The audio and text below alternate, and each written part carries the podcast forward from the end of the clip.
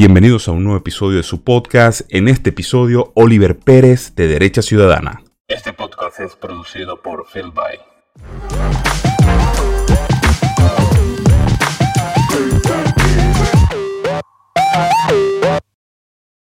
Sean todas y todos bienvenidos una vez más a Pa' que sepáis podcast. Antes de empezar, más 44 7856 056 813 y www.estebanrafaeljr.com. Todos los artículos, todos los podcasts, todo el material de análisis está en mi sitio web recién estrenado.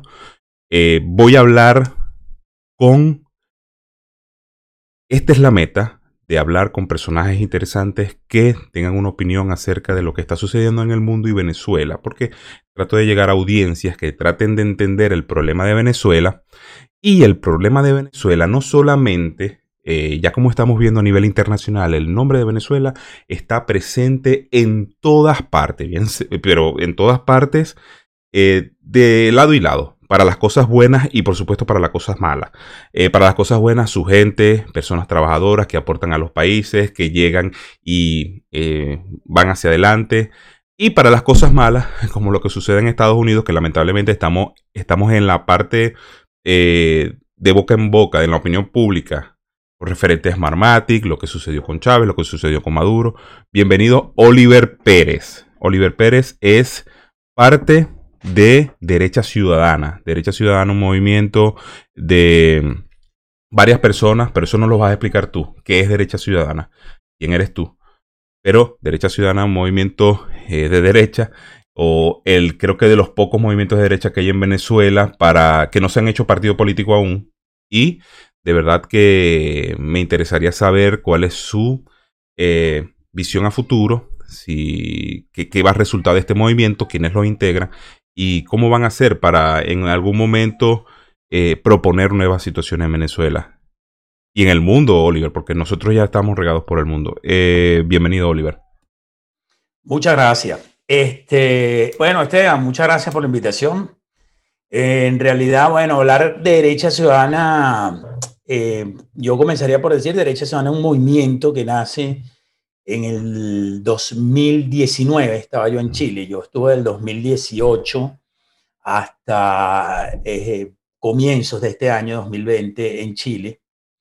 Y eh, se da la situación esta del gobierno interino, un grupo ya de activistas, entre ellos Esteban Hernández, José Miguel Pérez Gechel, eh, estaba, a ver, Dakar Alfonso para Pacheco, Osmel Brito, Bigot, muchos de ellos liberales de, de, vieja data en Venezuela, comenzamos este movimiento, dijimos, bueno, vamos a, vamos a hacer un movimiento eh, político, pero con fines verdaderamente políticos, porque en Venezuela hay muchos tanques de pensamiento.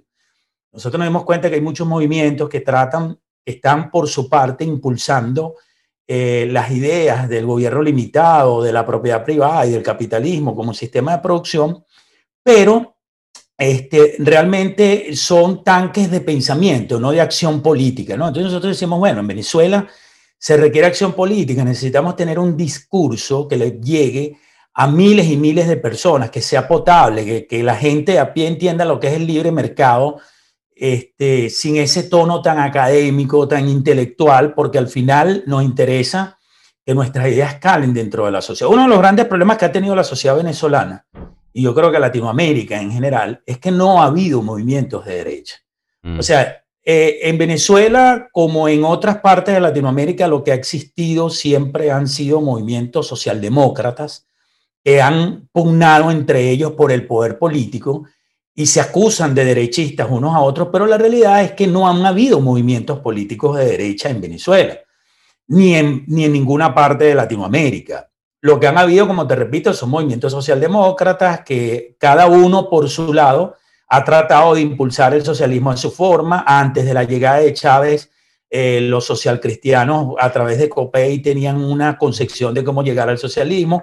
Los socialdemócratas de Acción Democrática tenían también su concepción de cómo, cómo instaurar el socialismo, cómo llegar al socialismo. Y bueno, por último, vino el PSUV y, le, y, y, y realmente les enseñó cómo es que se impone el socialismo, ¿no? Uh -huh. esa, esa ha sido la realidad en Latinoamérica. Entonces, un poco de cómo combatimos lo que está pasando en Venezuela, nosotros entendimos que es una lucha ideológica, aunque muchos venezolanos lo desestiman.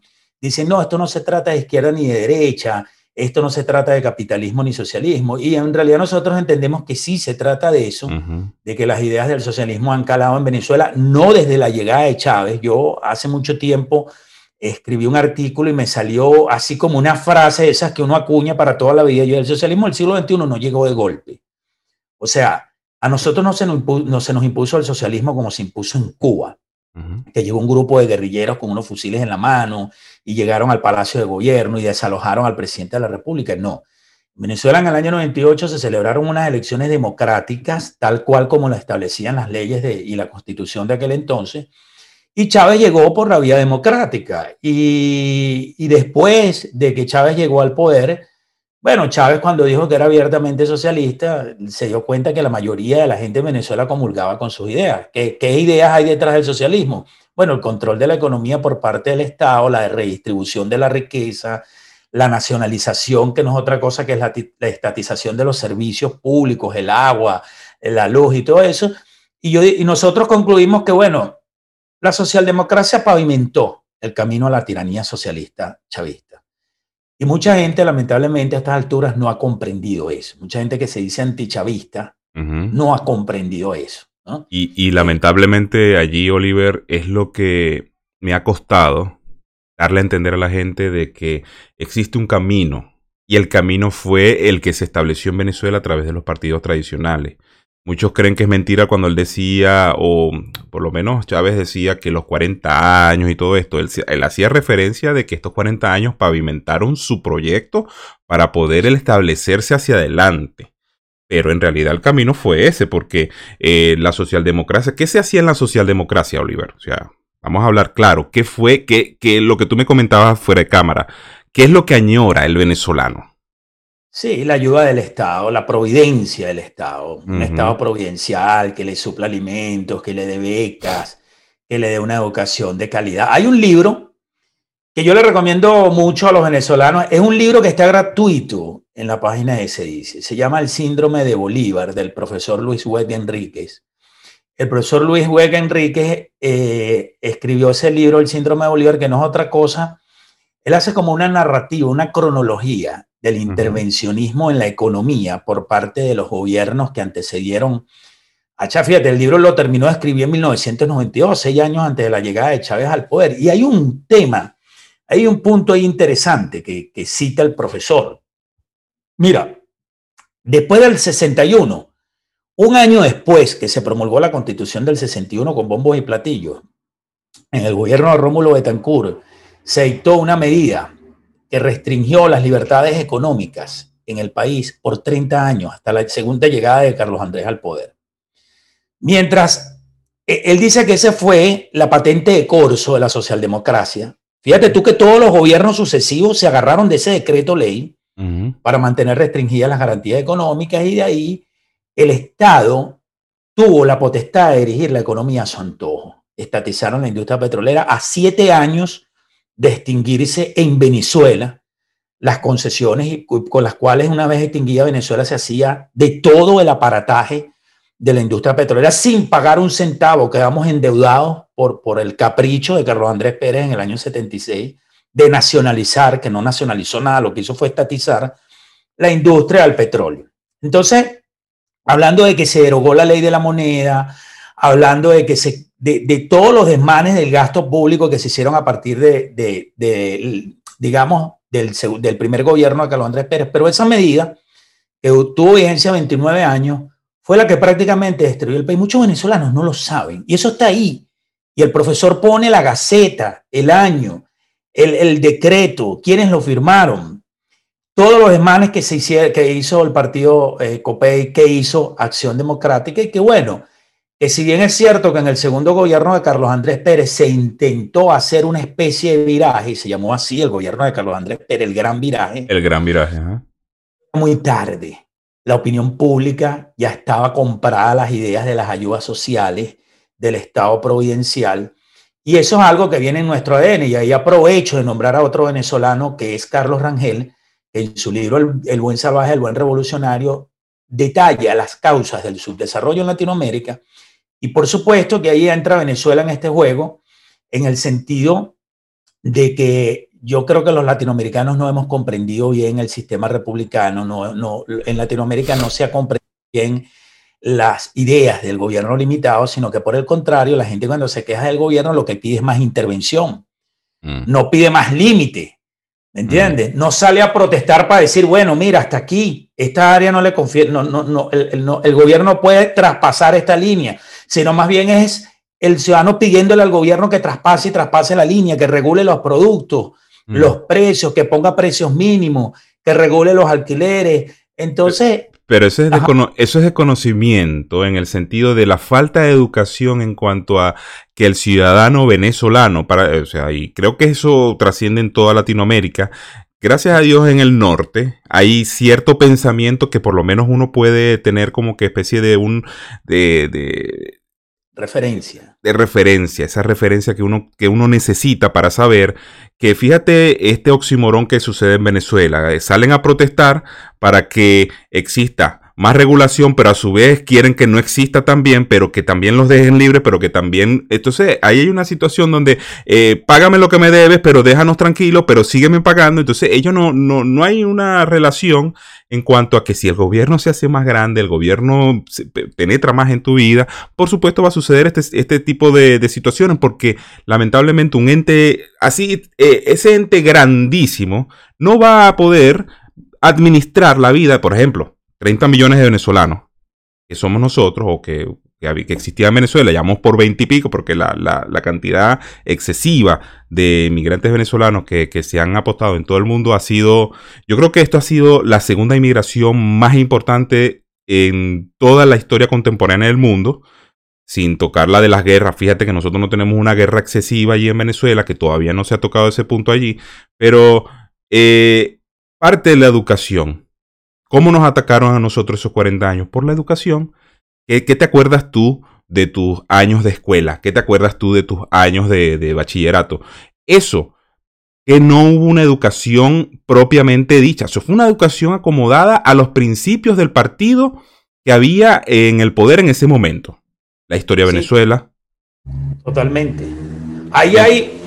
Carlos Rangel dice una cosa que a mí me. que, que al final dentro de las cosas que él nombra y los que hemos estudiado un poquitico el fenómeno de Latinoamérica, lamentablemente las revoluciones hispanoamericanas, y nosotros somos herencia española, eso no lo podemos negar, mm. eh, somos de una herencia hispano-católica. ¿no? Todos los países que no se montaron en la reforma protestante, entre estos España, que es anti, antirreformista, eh, no aprovecharon eh, las bondades de la, de la reforma protestante. Eso es lo que pasa con los Estados Unidos y los países del norte de Europa. Tienen otra concepción del trabajo, tienen otra concepción del delito, tienen otra concepción del Estado. Ellos entendieron que el poder político es peligroso en manos de quien esté. Puede ser de tu mamá, de tu papá, de tu hermano. El poder político es peligroso y es el primer enemigo del ciudadano. Porque el poder político es un poder organizado que cuenta con las armas de la República, con las instituciones del Estado. Las revoluciones hispanoamericanas están muy fundamentadas en una independencia que ellos hablan. Bueno, nuestro país ahora es independiente de la corona española, pero muy poco hablaron en esas discusiones políticas de los límites del poder del gobierno frente al ciudadano. ¿Me entiende? Ah, bueno, no queremos ser miembros, no queremos seguir siendo parte de la corona española, perfecto, pero los que vienen a gobernar, ¿cómo tienen que gobernar?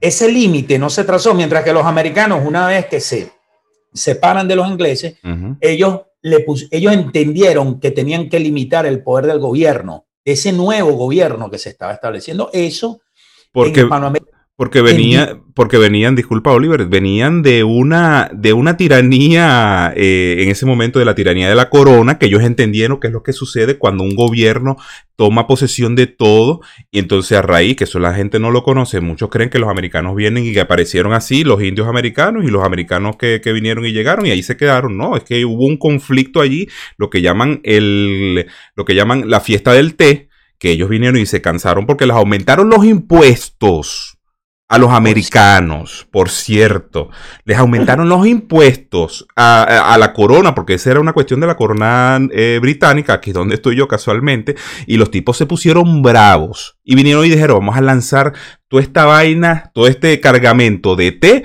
eh, en, Boston, en la Valle de Boston, y vamos a prender el peo, dijeron así. Vamos a aprender el peo porque aquí nosotros no vamos a estar subyugándonos a una corona, a un gobierno tiránico y establecieron a partir... Pero lamentablemente los países latinoamericanos no entendieron ese mensaje. Dijeron, bueno, nos liberamos, pero vamos a poner otro gobierno, vamos a poner otra corona, porque prácticamente eso es lo que ha vivido eh, Latinoamérica y Venezuela en todos estos años de, supuesta eh, libertad de, la corona. Nos hubiésemos quedado con la corona de España, porque si vamos a, a ese cuento...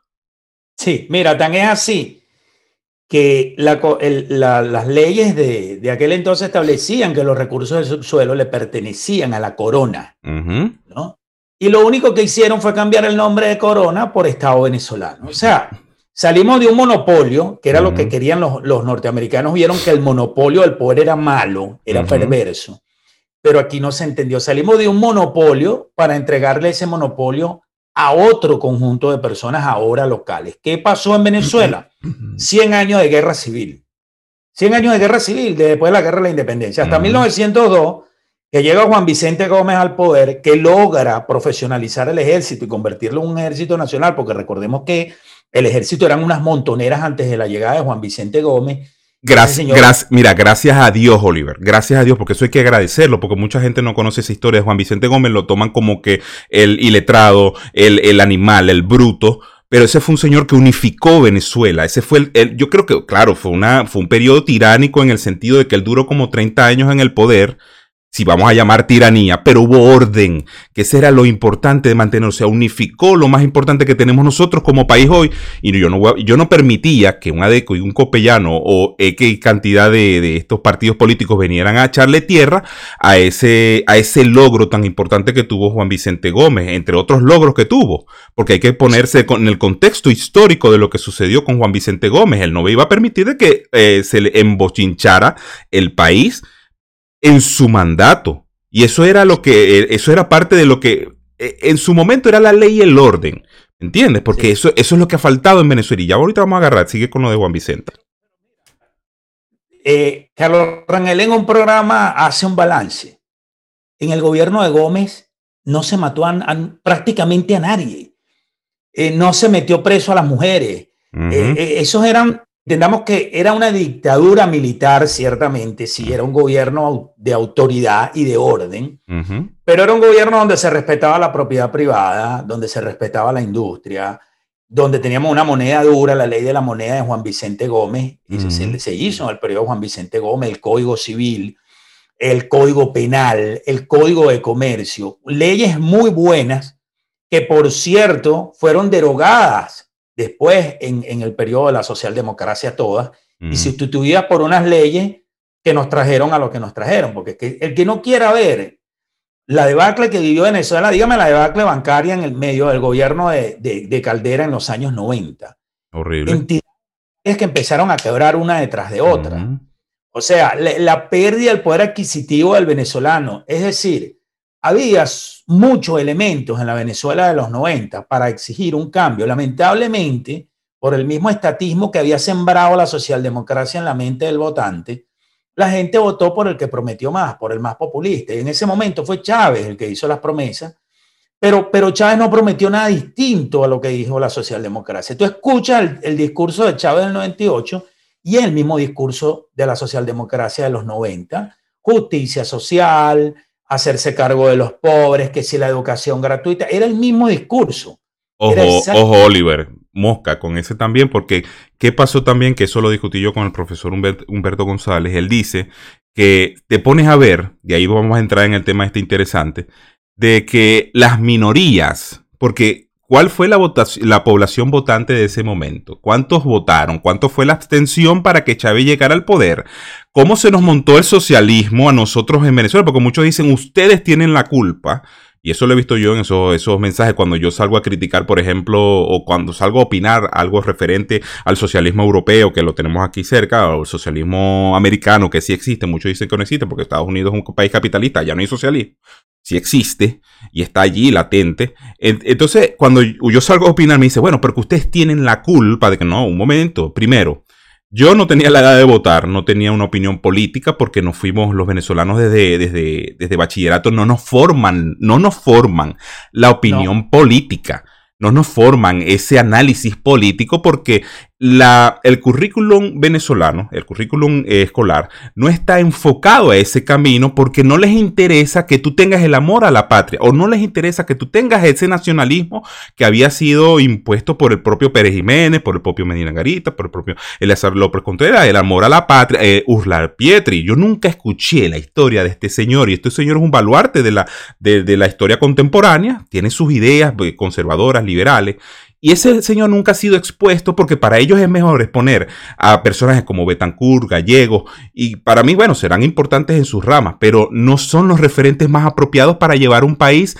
a la libertad que uno necesita, la responsabilidad individual, que es lo que el venezolano tiene que aprender, como aprendieron muchos gringos, como aprendieron eh, muchos europeos también. Entonces, ahí es donde yo quería atajar esa idea de quiénes eligieron a ese monstruo qué población eligió ese monstruo y cómo las minorías, vamos a hablar del hecho que también estábamos hablando, cómo se elige el socialismo por democracia.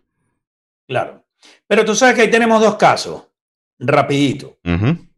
la izquierda viene operando en Latinoamérica hace muchos años para la Unión Soviética que está buscando una orilla de playa cerca de los Estados Unidos, que es su principal enemigo. Ellos eh, decidieron o, les llegó por golpe de suerte Cuba. Nadie se imaginaba que Fidel Castro podía hacer lo que hizo, pero la revolución cubana está llena de muchos mitos. Uno de los mitos de la revolución cubana es que Fidel Castro enfrentó al ejército y eso es mentira.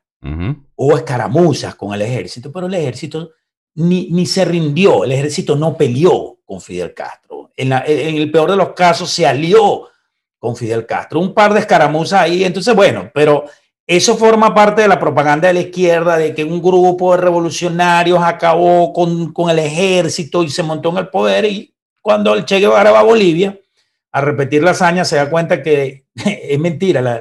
un grupo de, de, de, barbudos con fusiles en mano no pueden contra un ejército. Eh, quiero hacer este, darle perspectiva con esta pequeña historia para entender cómo, cómo ha ido operando la izquierda. Ese revés en las sierras bolivianas que le valió la vida al Che Guevara, no solamente demostró que el Che Guevara era un cobarde porque se entregó vivo, sino que sus técnicas guerrilleras eran, eran, eran una fantasía, que se dieron en un contexto político en Cuba donde el ejército decidió no seguir apoyando al presidente de la República, a la República, y decidió, y decidió este, ¿cómo se llama? Apoyar a los guerrilleros. El segundo revés que sufre la izquierda en Latinoamérica lo sufre con Allende, en Chile. Es el mismo caso de Venezuela. Allende llega al poder en una segunda vuelta donde todavía, eh, eh, perdón, llega, sí, la constitución de Chile en ese momento establecía que de, haber una diferencia muy pequeña entre los dos principales candidatos, se decidía vía el Parlamento quién era el presidente de la República. Y un partido político, imagínate un partido político que se dice de democracia cristiana, firma y apoya y Allende obtiene la mayoría una mayoría pero, pero pírrica, y con esa, con, esa con esa mayoría pírrica llega al poder. Entonces, yo sí considero que es importante resaltar que Chávez llegó al poder con muchísima abstención en el 98, con, creo que con el 60% de la participación del padrón electoral, pero entendamos nosotros de este lado que esas eran las reglas de la democracia. Si llegó con el 30%, eso era lo que establecía en ese momento las leyes de la República y con eso llegó. Pero lo importante no fue que Chávez haya llegado al poder, sino cómo se legitimó en el poder, cómo la gente le compró el populismo, cómo la gente entregó su vida y su libertad por una computadora, por una bolsa de pollo, por un mercado, por la expropiación de, no sé, de, de, de, de empresas lo que yo quiero señalar aquí es que en Latinoamérica tenemos un problema ideológico, que la izquierda ha sabido cómo explotar esos conflictos dentro de la sociedad. Y cuando se monta Chávez en el poder, ya la izquierda, habiendo aprendido esos dos reveses de la, de la baja que le dieron al Che Guevara en Bolivia, más la caída de, de, Allende por parte del ejército, en los dos casos fue el ejército de la izquierda, entendió, y eso lo dice Carlos Rangel en su libro El buen salvaje, el buen revolucionario, ellos no pueden enfrentar un ejército. ¿Cuál es la manera de instaurar una revolución vía democrática? Porque Allende fue el primero que llegó por vía democrática y no pudo, porque se le opuso el ejército y las instituciones. Tienes que cambiar completamente el Estado. Y eso implica hacer una nueva constitución. De ahí vienen las asambleas constituyentes. Ah, exacto.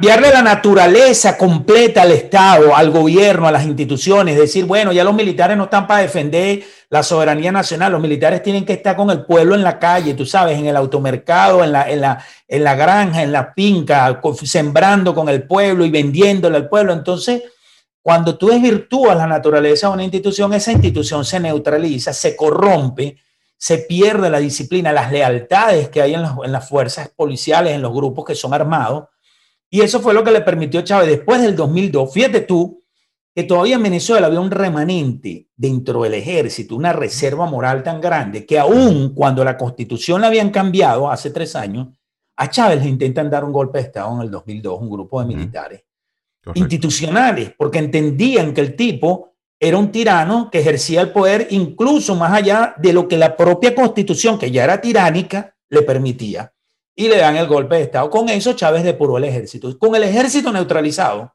y a favor de la revolución, y ahí ya Chávez tuvo el camino despejado para hacer lo que le diera la gana. Quiero, quiero tu opinión, Oliver, acerca de, antes de seguir adelante con lo de los golpes, eh, esto lo de la constitución del 99, ya, la, ya lo he ido discutiendo ya a lo largo y yo quiero que, se, que esa idea cale Ale, y si puedo mencionarla cada vez que hablo del caso de Venezuela y con lo que está sucediendo en Chile, con esto de que están celebrando el apruebo, creo que le llaman ellos, aprobamos, pero ellos celebran de que van a tener una nueva constitución, de que ya la constitución de Pinochet, ya eso no va a existir porque es una constitución y eso fue la que les permitió, les permitió el desarrollo eh, económico que no lo ven porque dentro del egoísmo que tiene cada persona en su individualidad, que no es el egoísmo que nosotros queremos que se, que, se, que se exponga, porque más allá de eso, ya sabemos que Ayn Rand escribió acerca de la virtud del egoísmo, del individualismo, que en cierta forma es bueno porque te hace, pero es bajo la responsabilidad del individuo, no bajo el egoísmo de, de la envidia o del egoísmo que, queriendo envidiar y aplaudir cuando te dicen se expropió tal cosa y toda la gente sale bien. Ese no, ese no. Es la responsabilidad individual lo que queremos promover. Lo de lo que yo veo de la Constitución del 99 para mí fue un caramelo de cianuro, porque tú te pones a leer la Constitución y a pesar de ser una Constitución progre, en donde se le, se, o sea, se, hay una categorización de la situación, por ejemplo, el derecho a la mujer, no es el derecho humano, no, es el derecho a la mujer, el derecho a esto, el derecho a aquello, o sea, no hay, no hay una concepción universal y de ahí, bueno, partíamos hacia abajo, no, es que en la misma constitución, en los 350 artículos se expone el derecho a la propiedad social, el derecho a, los eh, consejos comunales y esto y aquello, ¿me entiendes?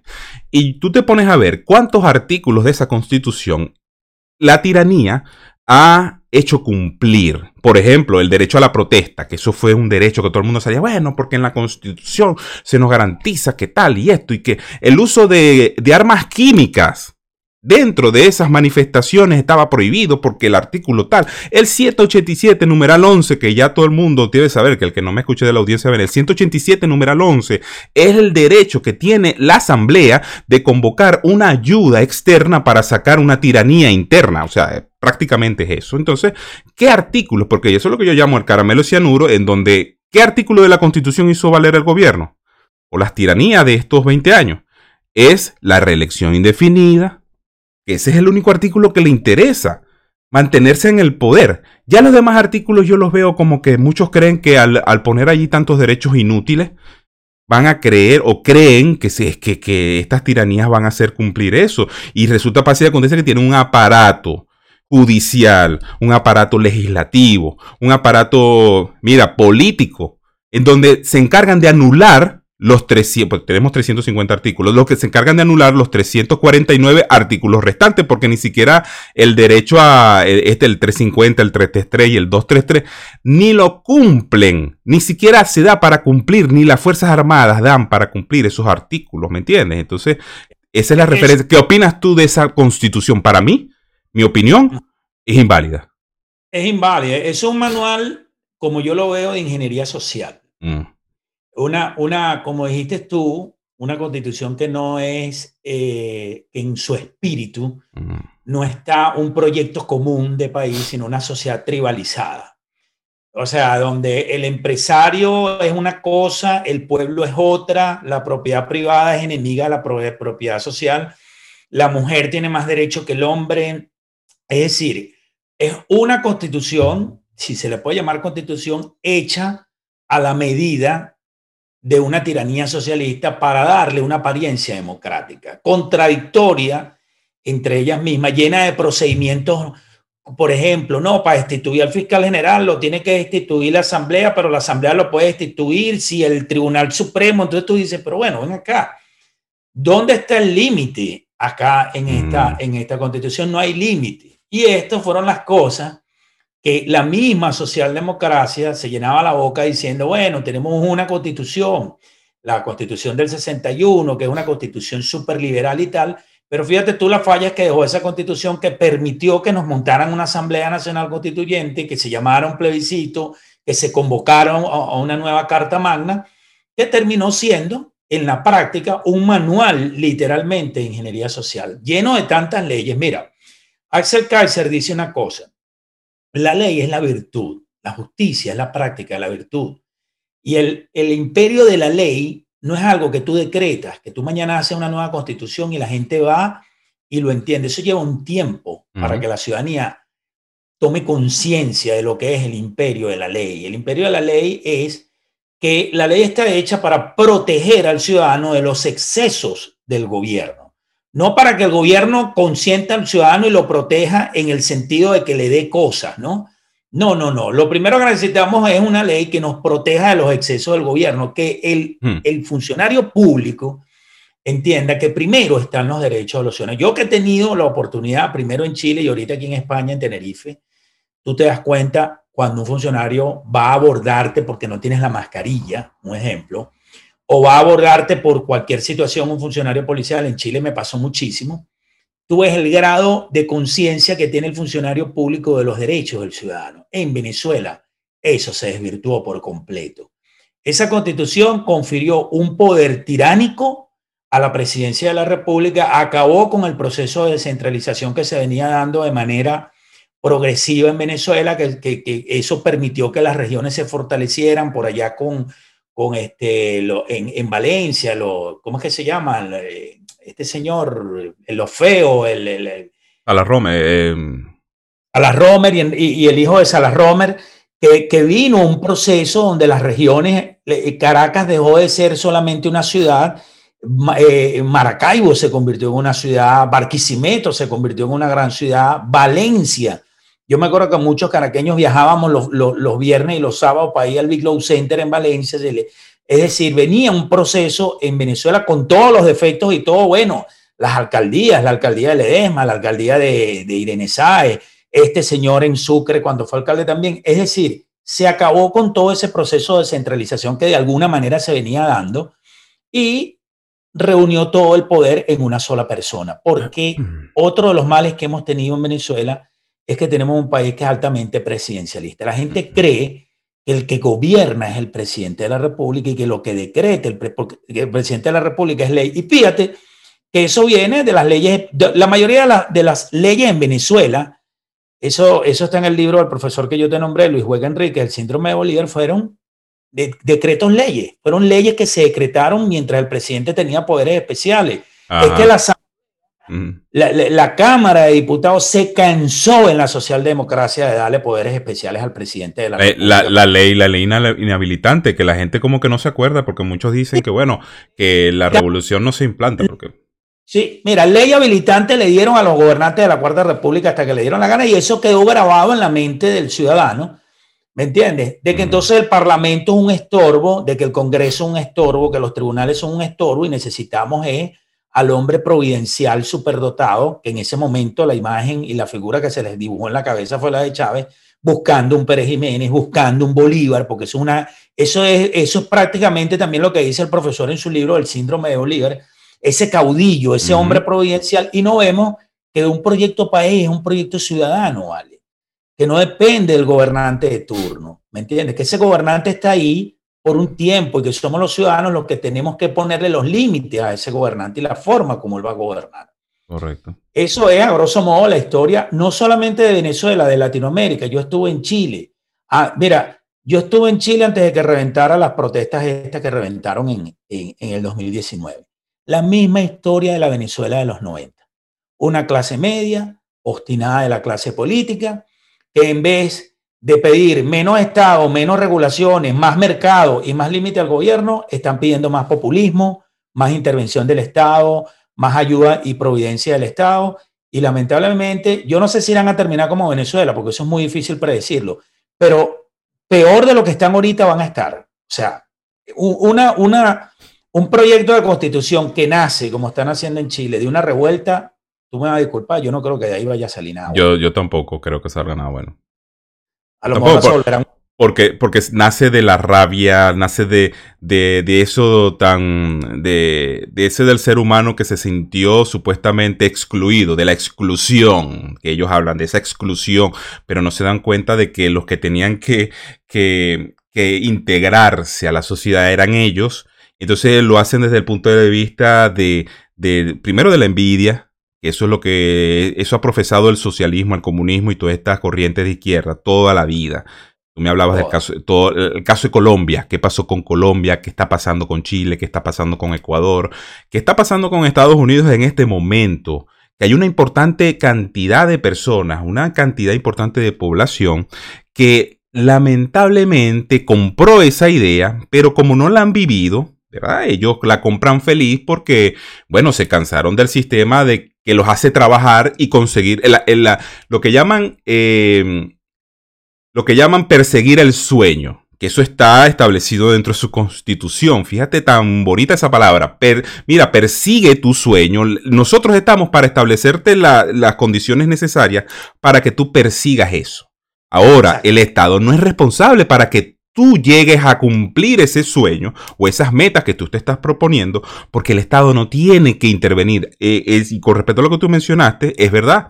Y eso lo dijo el senador Ron Paul dijo, mire, la constitución está, no está para restringir el comportamiento del individuo, está para restringir el comportamiento y la tiranía de un gobierno, la constitución, y nosotros lo hemos hecho a la inversa, para que nos restrinjan a nosotros leyes que te dicen cómo votar, leyes que te dicen cómo caminar, cómo manifestar, eso no es libertad, eso no es responsabilidad, y me, me van a entender que, que de verdad que eh, las personas tienen que entender y ya sacarse ese chip. Por eso mi pregunta siguiente es, ¿qué hacer?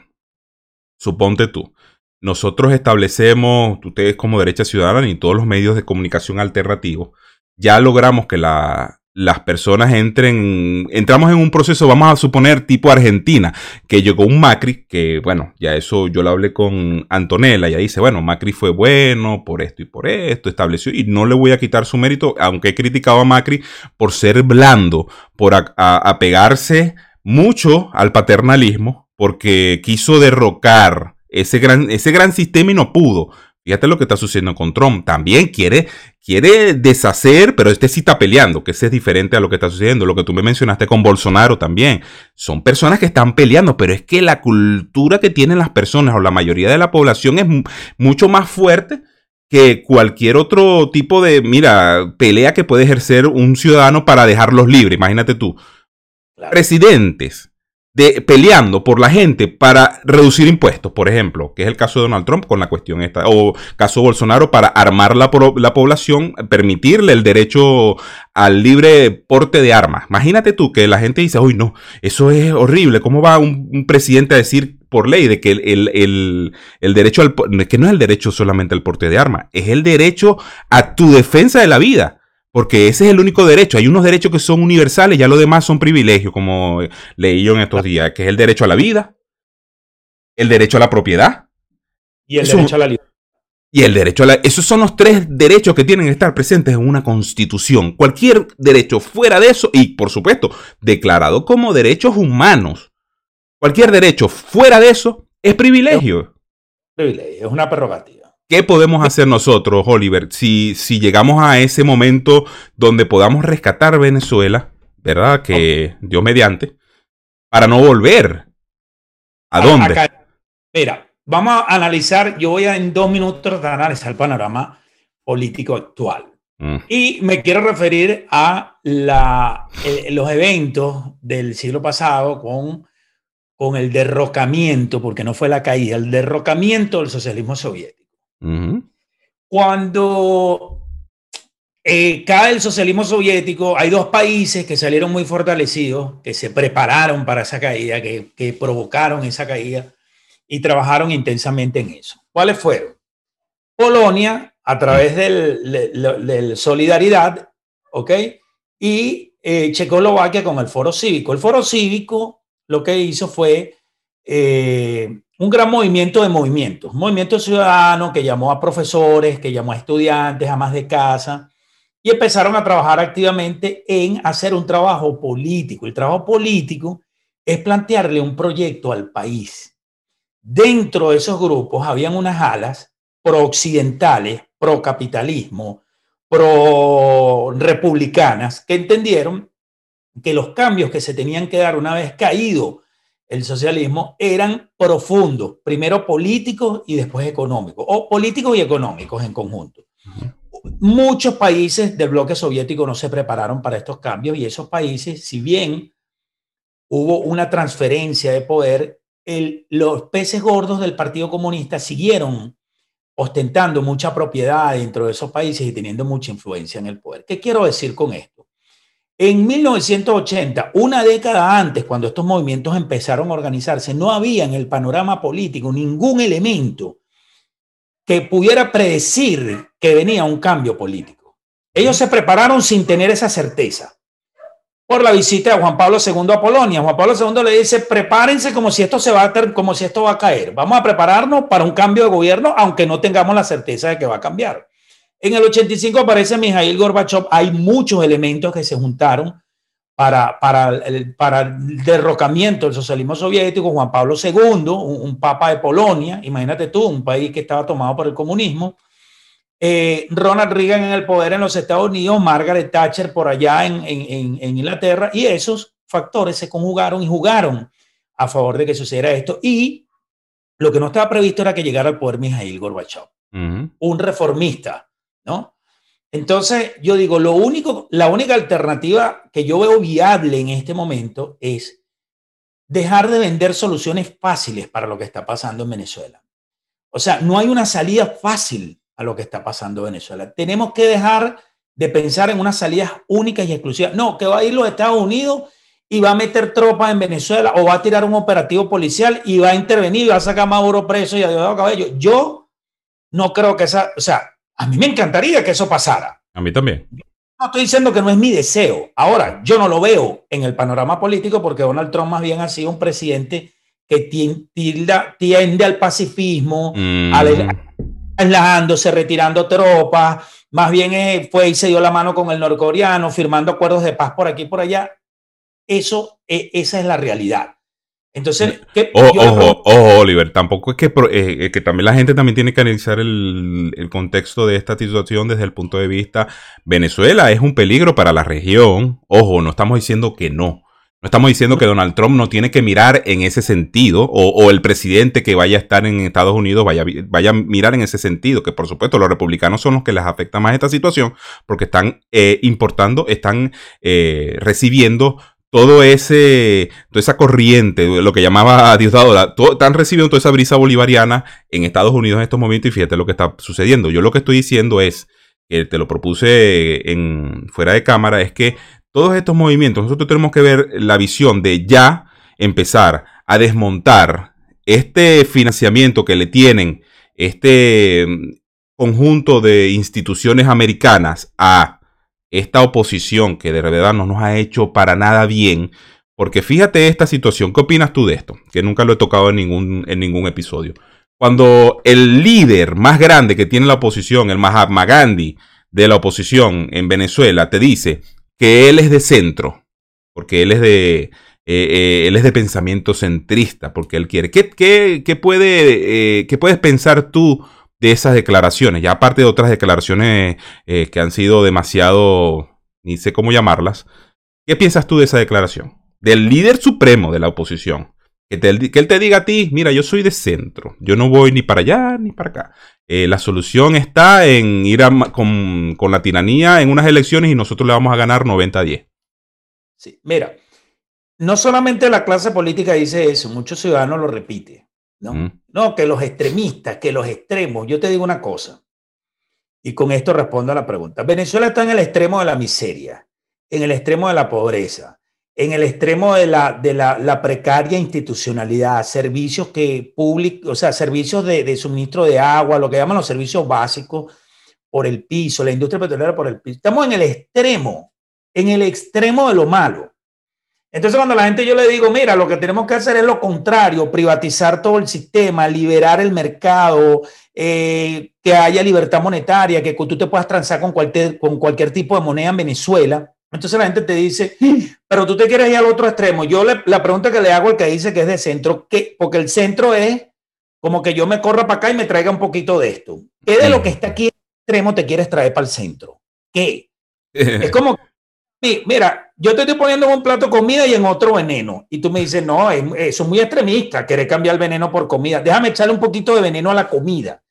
Coño, al final es comida envenenada, compadre. No hay nada rescatable en el sistema político venezolano de los últimos 60 años. Eso tenemos que entenderlo. Y ahí es donde yo le, yo le, decía a esta gente, y es un grupo que estamos ahorita conformando, que a partir de hoy se va a llamar, o se llama The Freedom Post, Estamos ahí, que ese era el proyecto que estábamos hablando, donde estábamos metidos estamos metidos varias personas.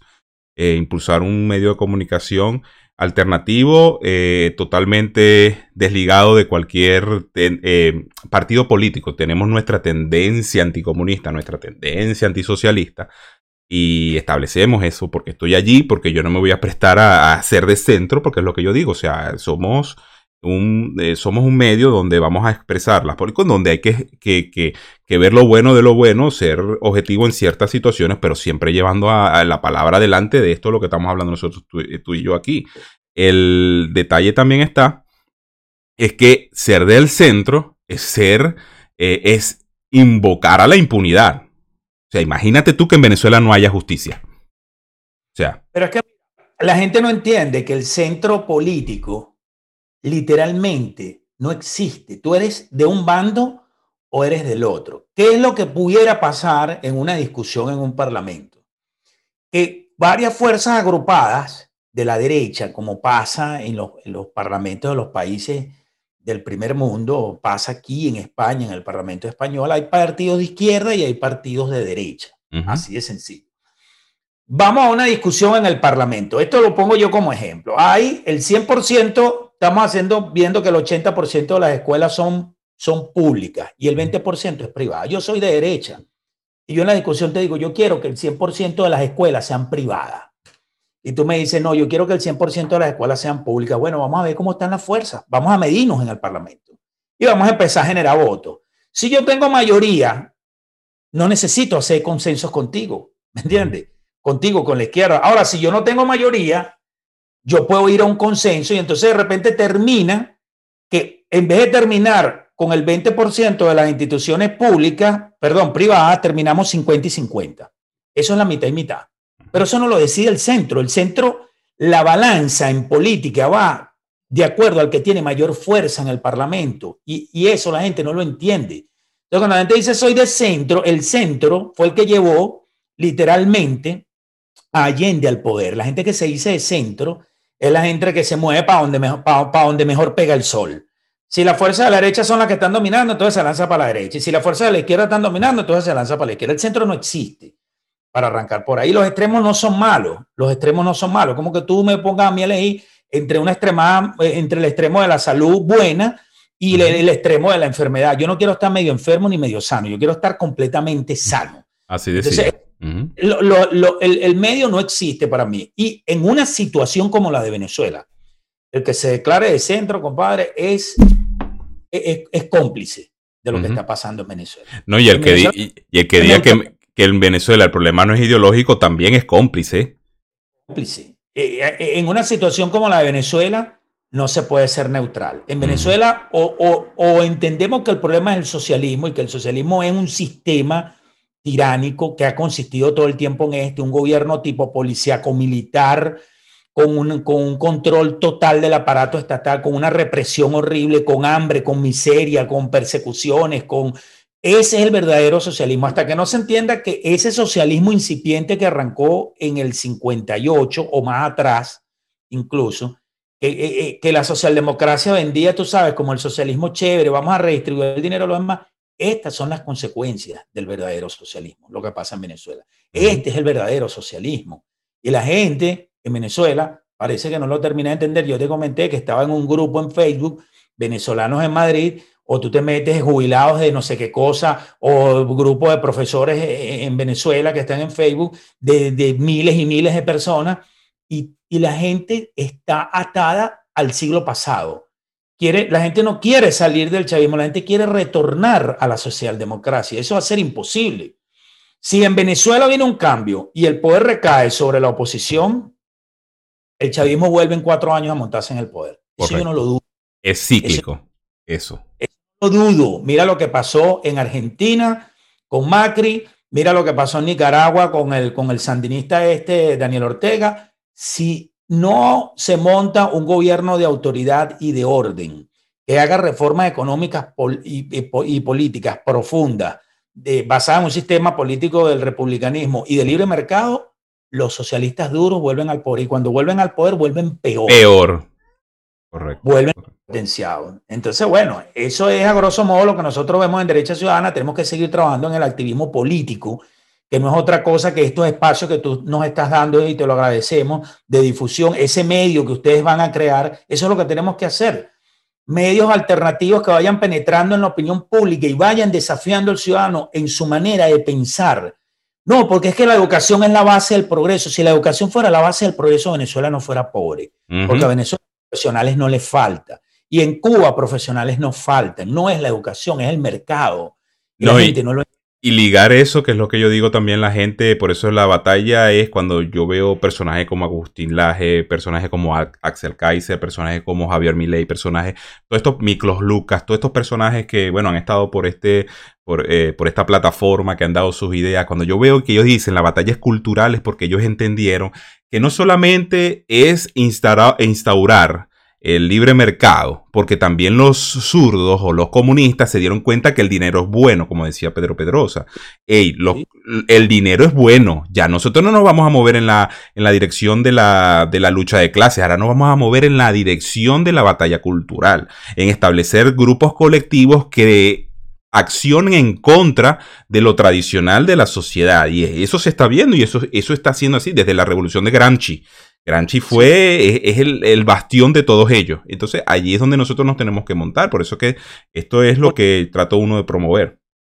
Mira, lo que dice Axel Kaiser, la fatal ignorancia. Uh -huh, uh -huh. Caída del muro de Berlín, Occidente creyó que el triunfo del capitalismo había sido arrollador frente al socialismo y no es así. En política los datos cuentan poco. En política en la opinión pública predomina el relato. Si la, la, la, narrativa, correcto. Y la evidencia fuera suficiente, Chile no estuviera pidiendo una nueva constitución. Es el país más próspero de Latinoamérica.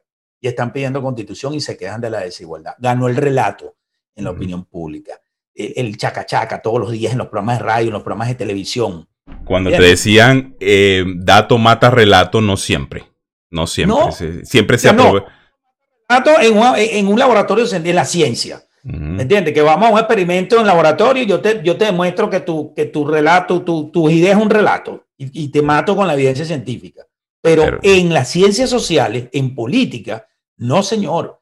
El relato se impone sobre los datos. Si no, la gente ahorita, bueno, en Estados Unidos, mucha gente, muchos latinos se quejan de Trump.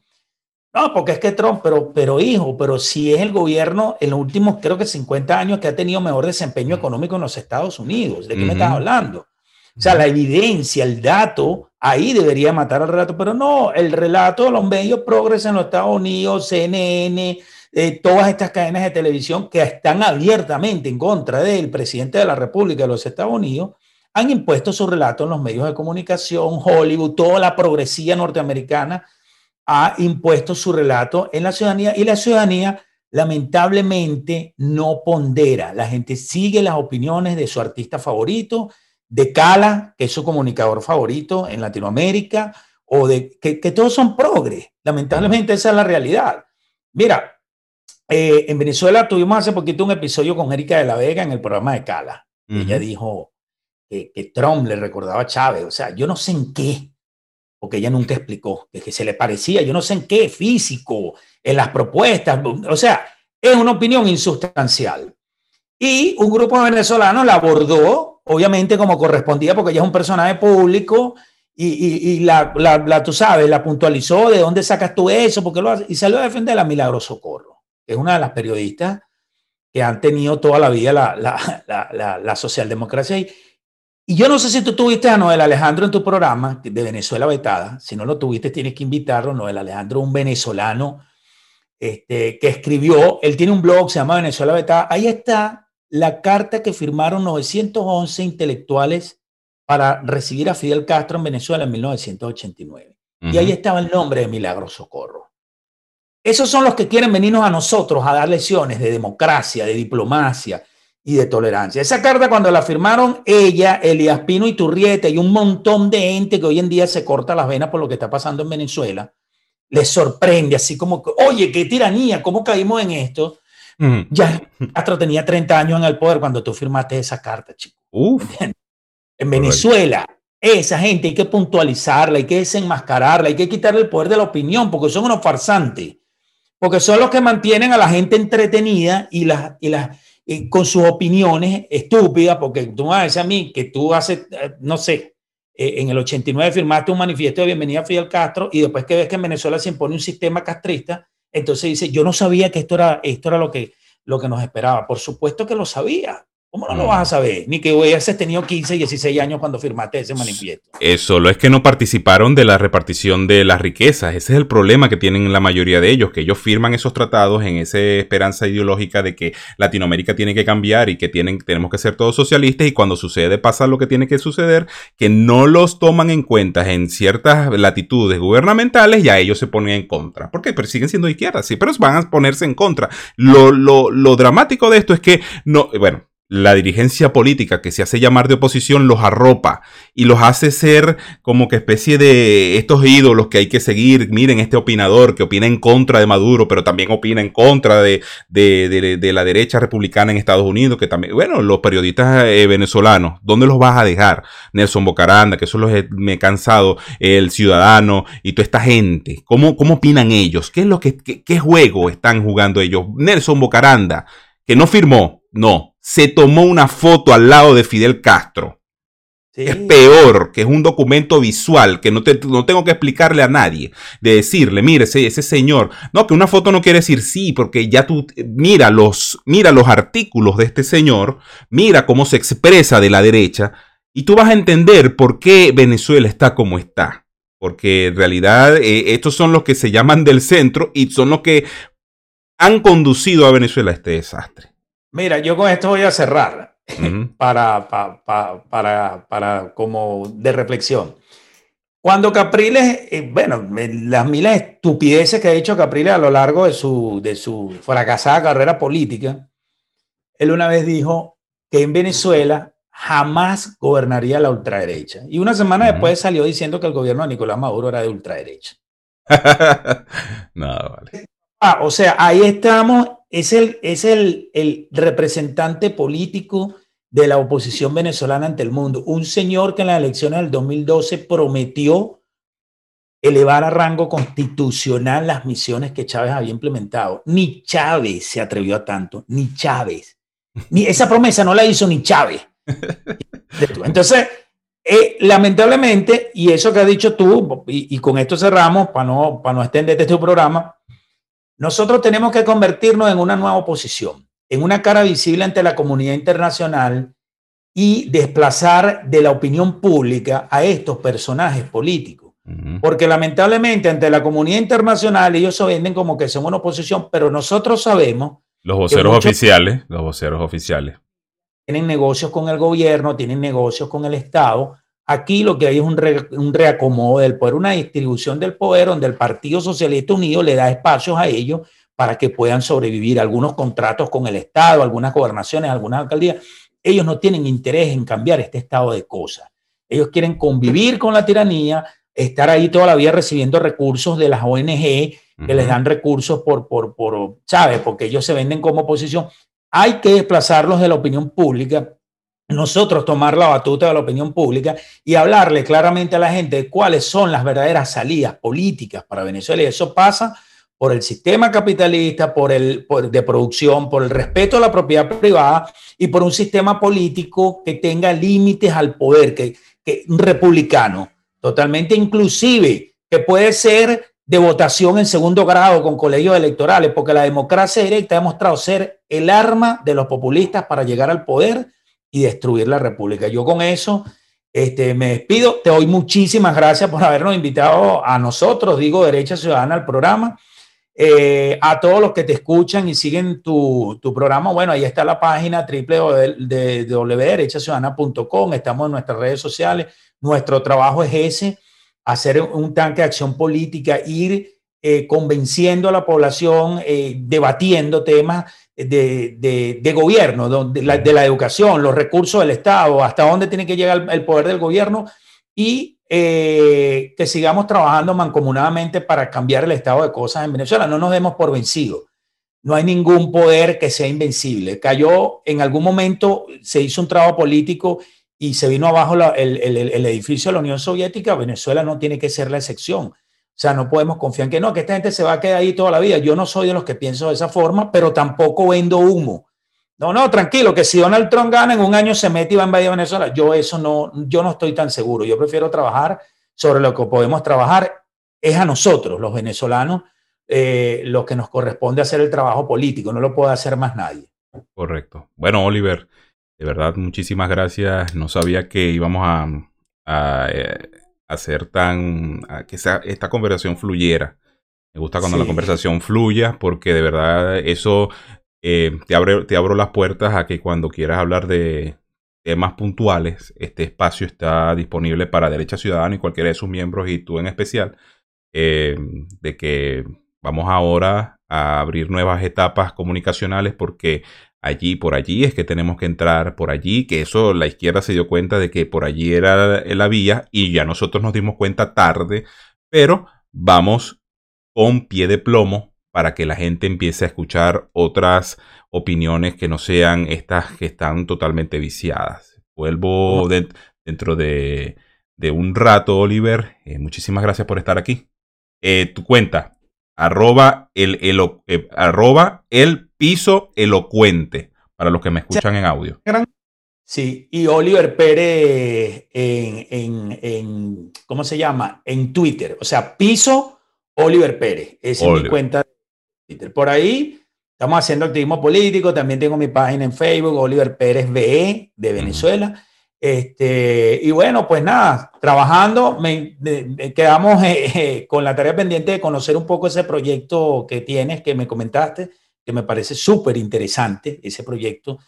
Y bueno. No, ya está, ya está. Coloquen The Freedom Post, que es el nuevo portal donde, bueno, te invito a ti si eres articulista y tienes algún alguna idea sobre algún artículo, eh, podemos hacer podemos hacer la vamos a dirigirnos a que puedas publicar también tu pensamiento. Esto, estos pensamientos me parecen interesantes en ese portal, que esa es la idea, para que las voces se expresen, porque yo sé que hay pocos medios en estos momentos y yo quiero impulsar este tipo de, contenido. Nos, vemos nos, vemos, nos vemos dentro de un rato, Oliver. Yo voy a despedir el, el programa. Ok. Y nos vemos dentro de un rato. Chao, hermano. Muchas gracias. Saludos a todos. Y eso fue todo por el episodio de hoy, un episodio extenso pero cargado de información. Espero que lleguen hasta el final, espero que compartan, voy a tratar de colocar los fragmentos importantes de este encuentro con Oliver Pérez, así que no tengo más nada que decirle. Fe, familia, vida, libertad, propiedad, para que sepáis, nos vemos en un próximo episodio.